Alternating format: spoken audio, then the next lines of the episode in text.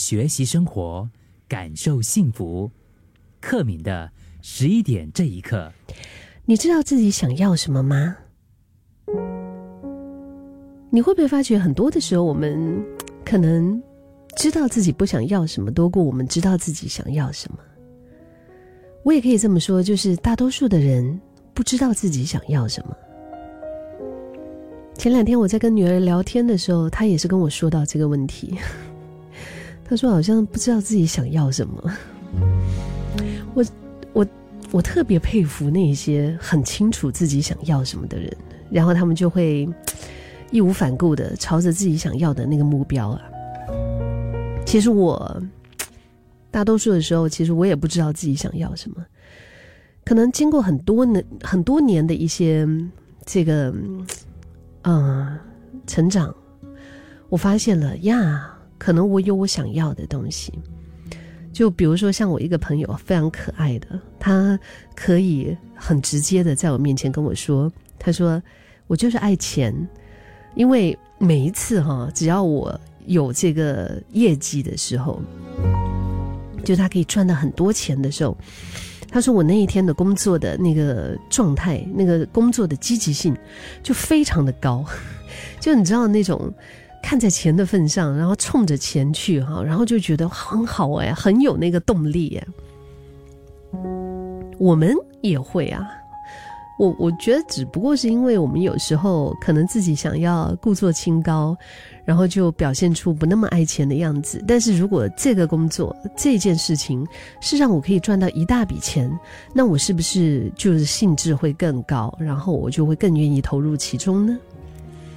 但我们想要的有很多啦，人生当中当然不只是不只是有钱而已。我就举这样一个例子，我觉得可以这样的通过生活中对自己的观察。然后我们就来了解自己，嗯，那了解自己之后，越来越认识的时候，你就知道比较知道自己想要什么了。我觉得我们都可以借鉴一下，在这部电影《请回答一九八八》里面。有一个画面啊，它是有一集是那个娃娃鱼开导德善，德善就是说着为什么没有人喜欢自己，是不是自己不配被喜欢？然后娃娃鱼呢就让呃这个德善呢就做了几个选择题，非常可爱的选择题，就是他就问他啊，嗯，比如说这个马铃薯，嗯，马铃薯和番薯，你喜欢哪个？那我们肯定会有一个答案的嘛，对不对？那白菜和豆芽，你更喜欢哪一个？嗯，所以也就是因为这个选择题之后，他就开始哎，更懂得自己喜欢什么。我们常常会关注别人自是不是喜欢自己，但其实更重要的是你喜欢什么。因为有时候我们喜欢的、我们想要的，除了我们的自我评估之外，其实还有一部分是来自外在的。这个东西就是我们觉得啊，这个可以得到别人的认可吗？即使有时候我们对某件事物的感觉是一般的，也能做的优秀。然后这个时候外界如果是传来认可和鼓励的话，那种体验和收获就更讨人喜欢，也许就更让人向往。所以我们就会朝着那个方向去。所以是不是有时候想要坚持自己的想法？但是总是有很多外界的声音影响着你，是否应该去坚持做这件事？因为就会有一些声音说：“哎呀，我觉得你更适合做这个啊，你做这个肯定很厉害，等等之类的啦。”那久了以后呢，虽然自己可以做得好，但是感觉选择的并不符合自己的心意啊，去坚持又担心自己会后悔。那如果这个时候外界的那些鼓励也消失不见了，你就会很迷茫，你就会觉得啊，那我我为什么在这里？我的我到底想要什么？